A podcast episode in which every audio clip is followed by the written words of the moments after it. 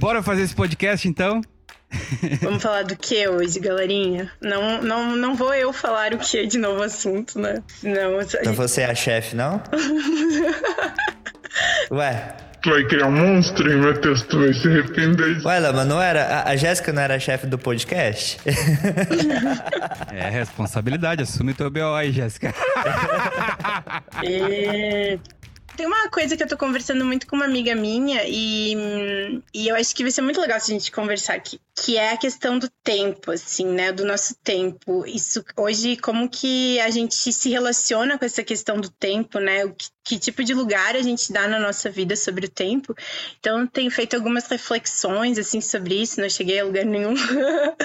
Mas é essa questão, assim, de quando a gente tá vivendo, tá trabalhando, tá se relacionando com as pessoas, nosso tempo de vida que tá se escorrendo, né? Que tá passando, assim. E eu não sei se vocês topam falar sobre isso, né? Mas é que esse é um assunto que tem batido muito essa semana, essa questão de como é que a gente pode se relacionar melhor com isso, porque às vezes a gente não consegue nem olhar para isso né? Porque é difícil olhar, ver que a nossa vida tá passando e que a gente tá cada vez mais perto da morte, assim. E, e às vezes também a gente não, não tem muito muita ferramenta para olhar também para isso assim. Eu, eu conversando com ela eu senti isso assim né? A gente não consegue ficar muito tempo nesse assunto porque talvez aqui a gente consiga. Aí esse é o convite assim. Não sei se vocês topam falar sobre isso ou não. Eu super topo. O recorte mais seria essa questão de tipo assim o que, que a gente tá fazendo com o nosso tempo né? Para onde que ele tá indo? Que as pessoas eu tô ouvindo cada vez mais as pessoas falarem assim gente mas já passou o ano já passou um mês, né? Tipo assim, eu já tô fazendo 30 anos, é isso mesmo. Onde é que foi os últimos 10 anos da minha vida, né? É, isso aconteceu comigo ontem. Eu encontrei minha amiga de infância, amiga que eu conheci com dois anos. Aí a gente chegou um pro outro assim, aí ela falou assim: ah, daqui uns meses eu tô fazendo aniversário, né? Aí falou assim: pois é, nossa, a gente tá, a gente tá ganhando idade, né? É, você tá com quantos anos, Matheus? Aí eu falei assim: eu tô com 20. Eu levei um tempo pra. eu ainda não tenho certeza, assim, depois... Mas eu fiquei assim, ah, eu, eu, eu, acho que é 28, eu acho que é 28. Mas não tenho certeza. Aí ela falou assim, 28? Mas eu. Gente, parecia muito papo, assim, de, de, de, de, de pessoas completamente na terceira idade, assim, porque ela falava assim. É, 28, set... não, mas espera aí, a gente é de 94, nós dois. Se você tem 28, então eu vou fazer 28 esse ano. Eu tô achando que eu ia fazer 27. Cara, aconteceu a mesma coisa comigo. Aí lá na hora eu peguei a calculadora, abri e a gente tirou a prova de que ela vai fazer 28 e que eu já tenho 28. Uns meses atrás eu andava dizendo que tinha 43. E, e eu super assim, convicto de que eu tinha 43. Eu tinha feito 43 e tal. E, e aí eu disse: não, não. É, eu acho que não, tem alguma coisa errada aqui. Eu tô, som, tô somando aí os dois anos de pandemia e tal. Mas aí passou-se mais alguns meses, eu achei, descobri que eu não tinha 43, mas eu comecei a achar que eu tinha 42. é, e aí, recentemente, um, um, colega, ele pegou e, e, a gente conversando e tal, ele disse, ah, tô de aniversário, ele disse, ah, de que ano você é? É que ano você nasceu? Ele disse, ah, em 81. Eu disse, ah, eu também. Então você tá fazendo 42, né? Eu falei pra ele. Aí ele disse, não, não, tô fazendo 41. Aí quando ele disse 41, eu disse, tá, mas se você é de 81 tá fazendo 41, então eu tenho 41. Aí eu descobri, assim, faz umas duas semanas que eu tenho 41. Lama, tu tinha falado que tu tinha 42. Essa história é totalmente real. Então tu tem 41 anos. Eu tenho 41. Tu ganhou um ano. Primeiro tu ganhou um ano, 41. quando tu descobriu que tu tinha 42, agora tu ganhou mais um ano. Mais um, mais ou seja, um. de 81 ou nós estamos em né? 2022, né? Não, eu a sou... gente tá em 2025, Lama. Eu tô brincando. Bom, então eu tava certo, eu tinha 43. Qual realidade paralela você está vivendo?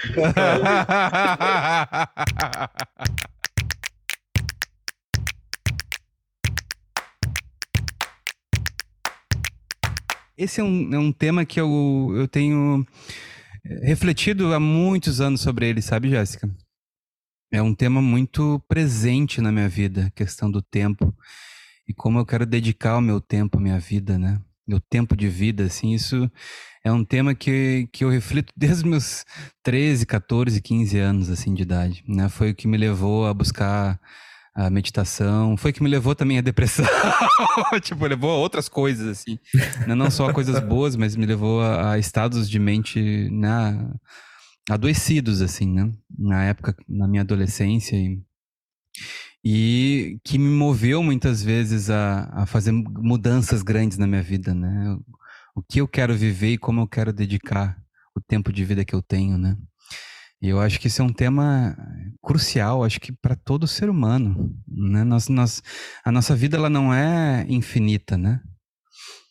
Ela é claramente finita. Nós temos aí no máximo, talvez 10, 11 décadas de vida no máximo, se tudo der bem, assim, né? Às vezes com uma certa raridade, talvez alguns apresentam 12 décadas, né? Mas é uma raridade, assim, né?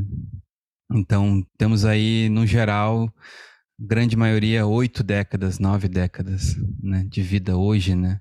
No passado eram seis décadas. É interessante ver isso, né? A vida era mais curta, né? Antes de um certo desenvolvimento tecnológico, da desenvolvimento da medicina, né? Mas talvez a sensação de tempo era maior, né? Tipo, talvez a vida era mais curta, mas talvez as pessoas não, não tomavam um susto, tipo, tô com 80 anos. Eu vejo a minha avó, assim, outro dia eu perguntei para ela, é, Val, quantos anos tu acha que tu tem, assim? Quantos anos tu sente que tu tem? Ela tem 75, ela vai fazer 75 ou ela fez 75? E ela me falou, ah, eu sinto que eu tenho uns 40 anos. Então, ela tá quase chegando nos 80, ela sente que tem metade da vida, né? Perguntei isso pra ela porque eu conversando com os meus amigos, eles sempre falam assim: ai, eu não sinto que eu tenho 30 anos. Tipo, quem tem 30 anos é adulto. Eu não sou adulto. Aí eu pensei, será que as, será que as pessoas mais velhas também sentem isso? Aí eu perguntei para ela. E aí essa questão do tempo é uma coisa assim, a gente toma um susto com a idade que a gente tem, não importa se a gente tem 30 se a gente tem 80. E essa coisa do ser adulto, né? Eu tava vendo ontem um vídeo da Juju, um corte, né, do vídeo da Juju, falando assim: gente, a gente tem uma ideia de que adulto é uma certa coisa, e a gente vai ver, é, quando a gente vira adulto, a gente vê que não é nada daquilo que a gente imaginava. A gente pensa que adulto é uma coisa assim: adulto não tem medo. Adulto tem medo pra caramba, adulto tem medo de tem tudo. Tem mais medo que criança. Mas é, adulto não sabe das coisas, a gente acha que o adulto vai saber de tudo, assim, né? Ele sabe o que fazer, ele sabe. Adulto não sabe de nada. É, adulto não se refere à idade, né? Ou se a gente for pensar ah, que o adulto eh, implicaria em amadurecimento, né? Uma idade adulta. Na verdade, amadurecimento se dá conforme você se aprofunda em determinadas experiências de vida, né? Não só eh, em determinados assuntos num nível de conhecimento teórico, mas a partir de, de uma experiência, né, de um crescimento pessoal é, diretamente ligado a ganhar experiência de vida, né? Por exemplo, uma, uma das coisas que, que eu sinto que proporcionou um amadurecimento muito grande na minha vida foram, na verdade, duas coisas, né? Ah, o fato de, de me tornar é, responsável financeiramente, né, pela, pelo meu movimento, pela minha vida, pela vida da minha família, né, e uh, ter um filho, ser responsável por um outro ser, né. Então isso proporcionou para mim um, uma dedicação àquilo, ou seja, é uma dedicação diária, contínua, né.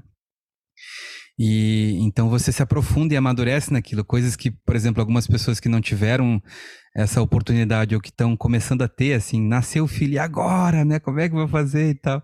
Aí tu olha assim e diz, calma, vai dar tudo certo, assim, as coisas vão, vão andando, né? Quem já passou por aquela, aqueles primeiros anos, assim, diz, não, calma, tem essa fase, depois vem a outra fase da criança, né? A gente vai indo, né? E, então, isso para mim representa um pouco desse aspecto de amadurecimento, né? Que muitas vezes é colocado uh, nesse símbolo da, de ser um adulto, né? Mas a gente vê hoje em dia adultos que talvez não tiveram experiências arrebatadoras nas suas vidas, né? Experiências é, ou tiveram algumas, mas não tiveram muitas, né? Então é muito relativo essa questão de idade adulta com amadurecimento e crescimento pessoal, né? Com certeza. Mas o que desbanca a nossa cara mesmo, eu acho que é essa coisa assim, né? Quando eu tiver ali os 28, 30 anos, eu vou saber exatamente o que eu quero fazer da minha o meu caminho, o que eu quero, o que eu não quero, como as coisas são, como as coisas não são. E eu não sei vocês, mas eu particularmente estou chegando nos 30 anos e eu vou descobrindo que, na verdade, é, tem muitas possibilidades e tá, né? Naturalmente a gente vai se conhecendo mais e vai descobrindo que a gente gosta menos e gosta mais, mas ao mesmo tempo também muda. Ou seja, você conhece o você é, daquele momento e no próximo momento já não é mais, porque outras informações vieram, outras perspectivas vieram. Você lê o texto de uma outra pessoa. Desculpa, mas eu vou ter que citar o Bial aqui, daquele, daquele, daquele... Filtro solar. Nunca deixem de usar filtro solar. É, que ele fala, as pessoas mais interessantes que eu conheço. Não se sinta culpado por não saber o que fazer da vida. As pessoas mais interessantes que eu conheço não sabiam aos 22 o que queriam fazer da vida. Alguns dos quarentões mais interessantes que conheço ainda não sabem. Cara, eu tô descobrindo umas coisas assim, sabe? Do que, que eu quero fazer aos 40. É, e, é uma, é, e é um período, eu diria assim, né? Que você já passou por algumas coisas, já fez umas tantas coisas, né? Se espera, né? Que até os 40 você tenha feito algumas coisas, né? Então. Muitas horas de videogame, Lama. É. e algumas cadeiras da faculdade, é verdade. é, é, é um momento onde você tem um pouco mais de discernimento sobre o que de fato ecoa, sabe? Você já experimentou uma coisa aqui, trabalhou outra coisa lá, né? Estudou, leu algumas coisas, fez algumas coisas, brincou, saiu, fez festa, namorou, né? Fez loucurada, foi pra praia, tarará, fez um monte de coisa, de repente teve filho, teve, casou, divorciou, namorou de novo, é, descasou, e aí mundos, né? Comprei um trailer, desabando. sei lá. Consegui uma ideia. Esse tá faltando ainda. É, mas vai rolar, vai rolar. É, é, e aí você diz, cara, o que que, o que que me chama mesmo? O que que eu quero fazer? Fazer hoje que eu tenho, né, já sei como andar no mundo de uma certa forma, entre aspas, né, né sei me locomover e, e sobreviver nesse, nessa selva, né, de pedra muitas vezes, né. Esperamos que não seja sempre assim. É, a gente possa dar umas saídas aí para a natureza, né? Espero que todos possam ter esse contato, né? E também cuidado com a nossa mãe terra, mas é, é um período que a gente pode é, pegar e, e olhar para aquilo que a gente realmente quer, fazer revisões de vida, né? Então, isso é muito legal, assim, isso é uma coisa muito especial. E isso não, para mim, eu olho assim, 40 anos, né? a gente está falando de 40 anos, mas eu, eu não vejo isso como um, uma idade específica para isso. Eu vejo que é, é, experiências, né? Daqui a pouco a gente tem um acúmulo de certas experiências que fazem com que a gente tenha um maior discernimento do que de fato, entre todas essas coisas que eu experimentei e as coisas que eu ainda não experimentei, o que está ecoando, né? o que está engatilhando o meu interesse, a minha energia, né? a minha motivação, minha disposição para fazer alguma coisa. Né?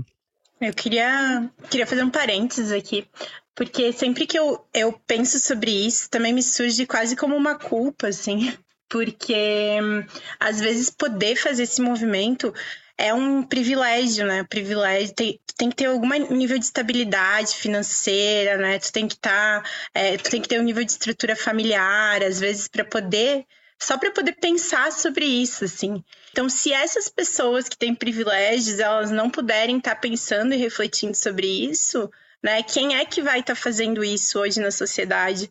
O post que eu estava escrevendo era, uh, hoje era sobre pessoas que que estão fazendo demissões voluntárias, ou seja, elas estão se demitindo do trabalho em massa. Isso está acontecendo num número assustador. Tipo, nos Estados Unidos, no último ano, foi 50 milhões de pessoas. Né? No Brasil, nos últimos cinco meses, foi 3 milhões de pessoas. E elas não estão voltando para o mercado de trabalho né? Para não voltar para o mercado de trabalho, tem que ter um nível de privilégio. É, então, essas pessoas estão pensando: eu não vou gastar o pouco tempo que eu tenho aqui na Terra fazendo uma coisa que não faz sentido para mim. O dinheiro já não é o suficiente para essas pessoas.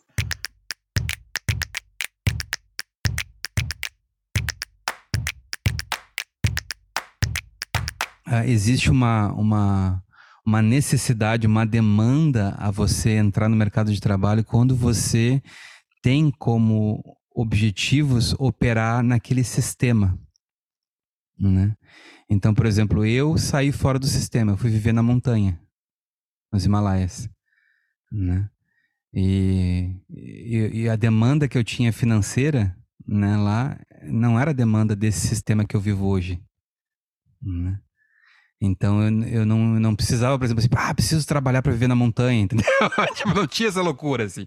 Ah, preciso ganhar dinheiro, fazer acontecer, daí não, tipo, tem que fazer faculdade, tem que fazer aquilo, porque senão o salário é menor. Não sei. Preciso comprar uma cabra para poder vender a cabra, para poder Todo comprar um... Uma, um movimento incessante e, e preocupado, com ansiedade para poder viver na montanha. Não existia isso, entendeu? Então, assim, Lama, o, o povo da montanha não sofre de, de crise de ansiedade. Olha, eu, eu não vi isso acontecendo. Isso é, isso é um mal. Por exemplo, eu vi isso acontecendo na, na Índia conforme uh, foi surgindo o desenvolvimento das cidades. Se você vai. Uh, eu acho que até um estudo antropológico muito legal, não sei se foi feito, mas é legal ver isso na Índia. Por exemplo, quando eu cheguei na Índia em 2003, é, houve uma diferença de quando eu fui embora em 2013, mais ou menos. Né? Então eu vi a, as, as, grandes cidades e, e, grandes capitais da Índia se desenvolvendo de 2013 a 2013, no período de 10 anos, de uma década. E eu comecei a ver o psicológico das pessoas que viviam na cidade mudando também. Então, por exemplo, uma das coisas que eu vi claramente foi uh, que é triste, uh, farmácia, o número de farmácias aumentar. farmácias, né? Não, não tinha tanta farmácia e aí, no período de 10 anos, começou a aumentar. Parecia que as doenças estavam aumentando. É uma loucura, assim, né? E, e uma outra coisa que eu comecei a ver é que as pessoas, uh, eu, eu, observando nas grandes cidades o movimento das pessoas quando eu cheguei, depois quando eu fui embora, dez anos depois, eu via muito mais gente parada, ou seja, agora não vou fazer nada, vou ficar aqui batendo um papo com as outras pessoas, na cidade, no meio da cidade. Uma galera assim parada e tal. É tipo em Minas nada. Gerais. Olha. E, e aí, dez anos depois, eu observei que, cara, é uma galera correndo, assim, tipo, atrasada para chegar no trabalho. É correria, assim, uma coisa meio de correria, assim. Então, é uma galera tomando antidepressivo, né? Sabe? Dez anos depois, assim, pessoas que antes eu conversava e não tomavam, entendeu? Então, eu acho que surge uma, claramente surge uma demanda existencial que ela uh, pede de você, ser humano, que você tenha uma disposição e uma disciplina e uma energia não humanas para atender aquele sistema, uhum. a demanda daquele sistema, né? Então, assim, a, a, o adoecimento do ser humano ele surge a partir disso. Eu acho que isso é uma das, das questões, porque o corpo humano ele começa a não dar conta de um sistema não humano, de uma economia não humana, né? E, e mas você não, a, a, gente, a gente pode, uh, digamos assim, pensar, refletir sobre isso e tentar ver alternativas, furos no meio disso. Né? Outras formas de viver que não sejam tão dependentes da, do consumismo, por exemplo. É, eu, eu fico pensando, Lama, assim, ouvindo um pouco o senhor assim, o senhor fala disso do sistema, né? Que a gente vai se adequando a um sistema que pede mais do que a velocidade humana, que pede mais do que o recurso humano que a gente tem para chegar em um certo lugar, né? Mas eu não sei, não sei se vocês concordam, assim, mas talvez essa prática contemplativa que a gente fala, né? Pensar, é, colocar a nossa vida em retrospectiva, pensar como é que tem sido até aqui, mas também de forma prospectiva, né? Como que eu, como, como que eu quero que isso se desdobre, por exemplo, nos próximos 20 anos? Isso foi uma, isso foi uma pergunta que o meu terapeuta me falou, né? Pensa como você quer que a sua vida se desdobre nos próximos 20 anos. Como que estaria a sua vida daqui 20 anos de um jeito que você fala, hum, tô satisfeito. Assim, isso parece bom, né? Dá uma sensação gostosa. Como é que seria essa vida? Pensa nisso. Porque as suas ações hoje, elas podem ser motivadas por esse futuro que você quer para você, né? E aí eu pensei, poxa, será que a Jéssica estava falando assim, né, dos privilégios, de parar para pensar, de parar para contemplar, de ter o estímulo a isso, né? É, será que muitos de nós paramos para pensar como a gente quer a vida se desdobrando daqui 20 anos da nossa forma e não de formas como a gente recebeu, como disseram que, que, né, que deve ser, de forma não questionada, né? Porque eu fico pensando assim, a pessoa pensa, pô, vamos dizer, o Lama, o senhor tem, agora tem 41, né, Lama? Descobri faz duas semanas. É. A... Parece que agora o Lama tem 40. Gente, eu tô recebendo uma coisa aqui no ponto. e eu penso assim, né? Pô, a pessoa tá ali com 39 anos igual o Lama. e... e pensa assim, poxa, daqui 20 anos eu quero eu quero estar tá tomando três remédios, eu quero estar, tá, eu não quero estar tá conseguindo me aposentar, ah, por isso que eu vou votar e uns políticos que não vão me permitir aposentar hoje, né, porque eu não quero aposentar, afinal de contas. Então eu quero estar tomando três remédios, eu não quero aposentar, eu não quero ter tempo para ver os meus filhos, eu quero incentivar eles a fazer uma faculdade que demande muito, assim, demande inclusive que eles não tenham tempo nem de viver, nem de ver o vô deles, né. Então eu quero isso também, que mais eu quero? eu quero viver, viver numa cidade super poluída, eu quero comer plástico no café da manhã, é isso, eu vou usar tanto plástico que eu possa comer no café da manhã.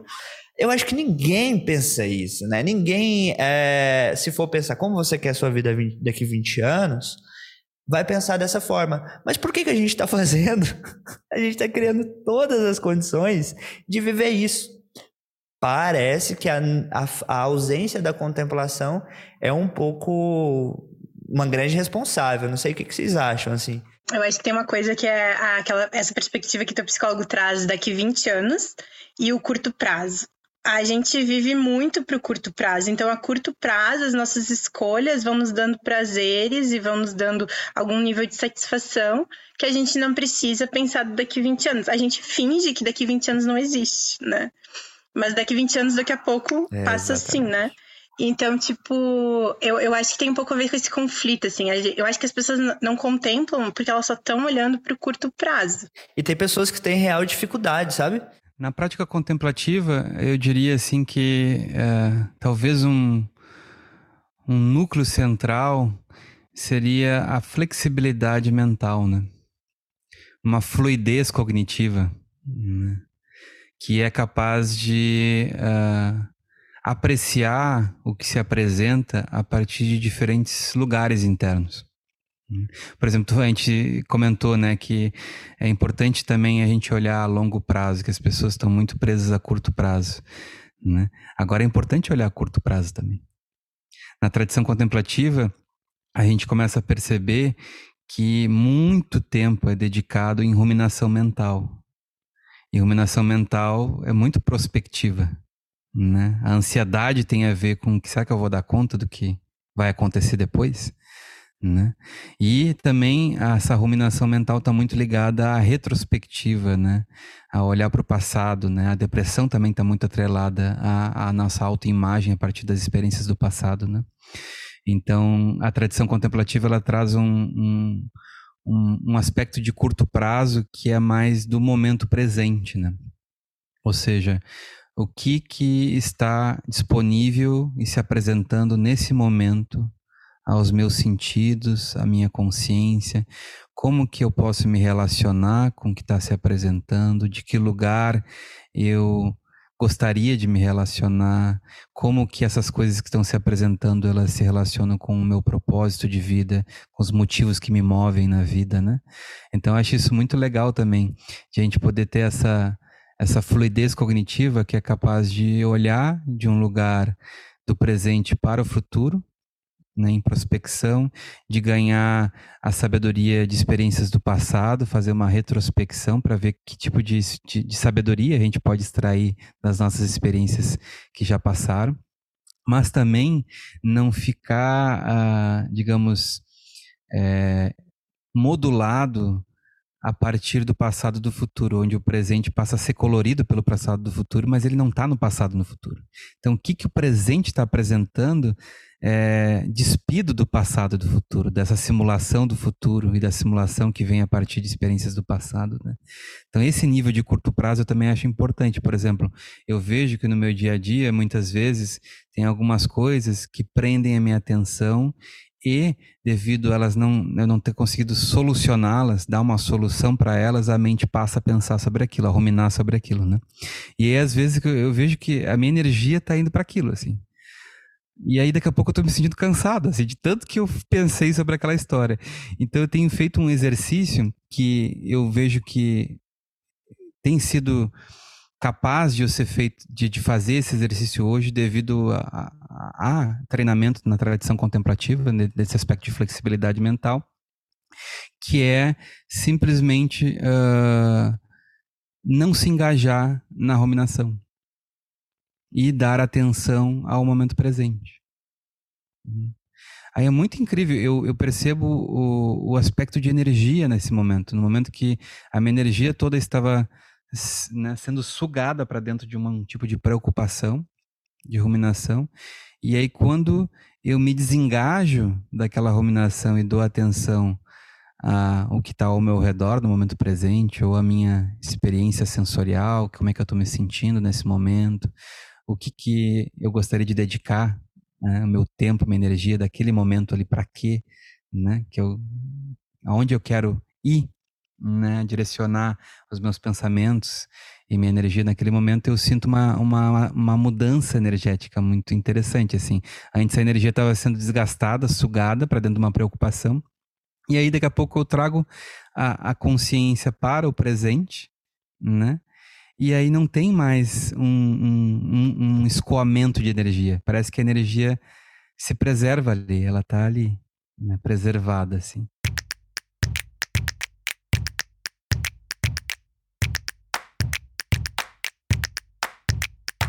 a vida ela é incerta, mas nós podemos trazer certezas de como a gente gostaria de usar o nosso tempo. Por exemplo, junto com as pessoas que a gente ama. A gente quer passar o nosso tempo né, brigando, discutindo sobre política, por exemplo, hoje, nos tempos de hoje, né, a gente vê assim que daqui a pouco tá a família, né, discutindo sobre política e tal, os políticos lá um dando tapinha na, nas costas do outro, assim, sabe? E a gente criando guerras dentro da família, assim. Então, às vezes, né, o quanto tempo a gente quer dedicar, por exemplo, a um desentendimento, né? Né? Erros acontecem, desentendimentos acontecem. Então, quanto tempo a gente quer dedicar aquilo? Quanto de reforço a gente quer uh, fazer com relação a alguma coisa que deu errado, né? Algum engano que ocorreu, alguma palavra maldita, né? Então, eu, eu ando pensando muito sobre isso, assim, porque às vezes eu, eu, eu percebo que a gente dedica muito tempo a remoer é, tropeços na, na, nossa caminhada, nas nossas relações uns com os outros. E, e esse tempo ele poderia estar tá sendo usado para outras coisas, assim, sabe? Para dedicar uh, um tempo de energia mais qualitativo à nossa vida, às nossas relações, né? E eu sempre fico pensando assim, coisas bem práticas, né?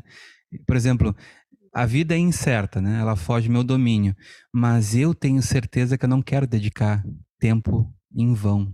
Tempo com, a gente diz, não sei se, se isso é compreendido no Brasil inteiro, mas a gente não quer dedicar tempo a picuinha. Coisas pequenas, né? Ah, sim, a gente e, tem então, isso aqui. Uh, picuinhas acontecem a gente olha, às vezes aquilo é importante jogar uma luz ali, de desarticular, de solucionar, mas pronto, vida que segue, né? A gente, quanto tempo de energia, sentimentos, emoções, pensamentos a gente quer dedicar a coisas que não são tão centrais e cruciais na vida da gente, né? Então, por exemplo, eu vejo que relações é, de qualidade são coisas que são importantes para mim. Se, se eu reconhecer que isso é importante para mim, então, naturalmente, eu, eu, eu posso dedicar mais tempo a isso, que tem tanta importância para mim, é ter uma qualidade nas relações que eu estabeleço, né?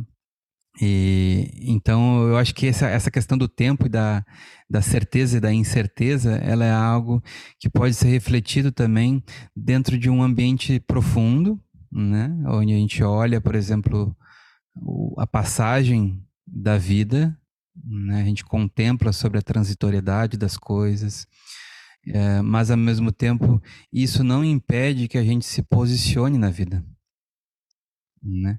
Que a gente, por exemplo, que a gente tenha autodescobertas, que a gente começa a se autoconhecer e dizer, para mim agora é certo que eu quero fazer isso. Nesse momento, posso mudar depois, mas agora eu quero dedicar meu tempo a isso. Ter essa convicção, essa certeza te move, te coloca energia à tua disposição, vitalidade à tua disposição para desempenhar alguma coisa.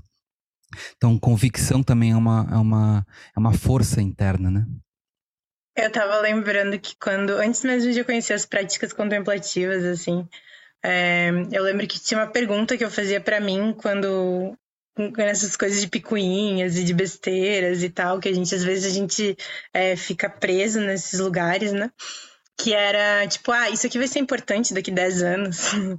E acho que 99% é. das vezes a resposta era não, assim. Exato. Então, cara, isso vai ser importante semana que vem, tu já vê que é, não vai, cara. Na, na, semana que vem aquilo já se desmancha, né? Mas tem umas coisas que a gente é mais rígido, assim. E aí tem pessoas que realmente, assim, eu conheço casos de pessoas que estão há 10, 12 anos remoendo coisas, assim. Aquilo é muito comovente, assim, tipo, passar tanto tempo, com tanta energia, né? E a gente tava falando de tempo e de tempo de vida. E o nosso tempo é tão precioso, né? Será que a gente não pode soltar essas coisas mais fácil, assim, mais rápido? Aquilo é muito relevante, né, para a pessoa. Eu estava pensando é só um, um, um, parênteses aí que eu acho que é bem importante, assim, pelo menos uh, para mim faz muita diferença quando você, por exemplo, está uh, dedicando tanto tempo, às vezes anos, a remoer uma certa coisa, né? É, é porque aquilo tem grande importância para você. O que ocorreu ali tem uma relevância muito grande para alguma estrutura de princípios, de valores, uma estrutura moral sua, sentimentos que você tem. Agora, por exemplo, como é que você sai disso quando a coisa realmente é importante para ti? Uma das formas que para mim funciona é quando eu percebo quanto de energia eu tô dedicando aquilo. E eu digo, cara, isso aqui não precisa de toda essa dedicação, entendeu? E toda a minha energia indo para aquilo, eu disse, não, isso, não, eu tô exagerando aqui, né? Eu quero fazer outras coisas, eu quero ter disposição para outras coisas além desse episódio da minha vida, né? Ainda que ele tenha muita relevância, ele é só um episódio da minha história, né? De vida da minha, do que compõe a minha vida, né? E aí eu vejo toda a minha energia vital, ou boa parte dela, indo só para aquilo.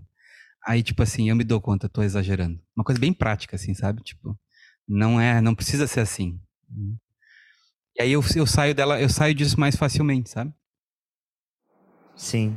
E hoje em dia, a, a gente não tá na época em que tudo era mato no campo da psicologia, da, das práticas contemplativas e a gente tem muita tecnologia. Essa que é a verdade, assim, tecnologia da mente, de como lidar com é, cenários onde a gente não consegue sair deles. Cenários mentais, é, papéis. E eu sempre, nunca vou deixar de, de dizer isso, assim, né, que, é, que a gente possa procurar ajuda. Quando essa ruminação é excessiva, Inclusive, isso é um, é um, há um diagnóstico de ruminação excessiva. É um, é um mal como tá com um problema no coração. Às vezes você não consegue resolver aquilo por si só. Foi um acúmulo de, de, né, de um certo hábito que foi gerando aquele problema. E você pode ter apoio para isso, né?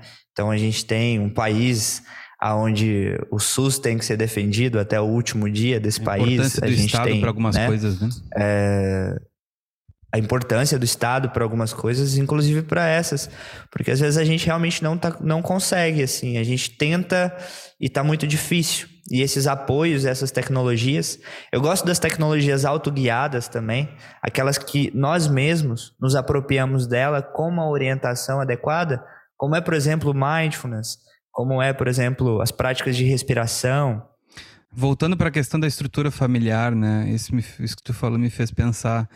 eh, boa parte da, da minha saída da depressão, ela não teve a ver com, com um trabalho pessoal, um trabalho interno pessoal meu, mas tem, teve muito a ver com pessoas que eh, acreditaram em mim.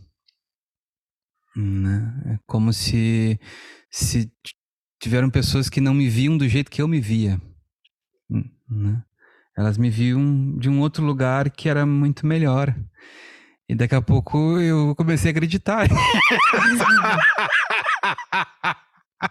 tipo, cara, eu não sou só aquilo que eu tava ruminando, entendeu? Se rodeie de pessoas que acreditem em você, né? Isso é um bom. Né? Exato. Eu acho que isso Exatamente. pode Exatamente. fazer mágica.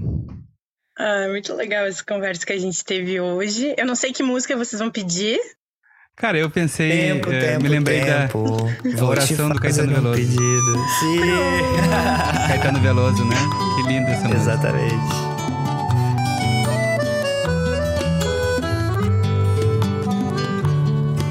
És um senhor tão bonito quanto a cara do meu filho. Tempo, tempo, tempo, tempo, vou te fazer um pedido. Tempo, tempo, tempo, tempo. Por favor, corta a parte que eu cantei, eu coloco como efeito. Sim, a gente vai fazer isso com o nosso telespectador. Não, ouvintes. Uma oração ao tempo de Caetano Veloso, né? Oração até é linda. Isso aí. Então tá. A gente se vê na semana Então tá. que vem? Ou não, daqui 15 dias, desculpa. Sim, a gente Isso. se vê em 15 dias. Pra falar sobre coletividade. Aquelas que já. Eu, viu? Eu já. Viu? Vocês me dão corda. Vocês Ela, me dão corda. ela sentou no- na, na, na poltrona do chefe mesmo.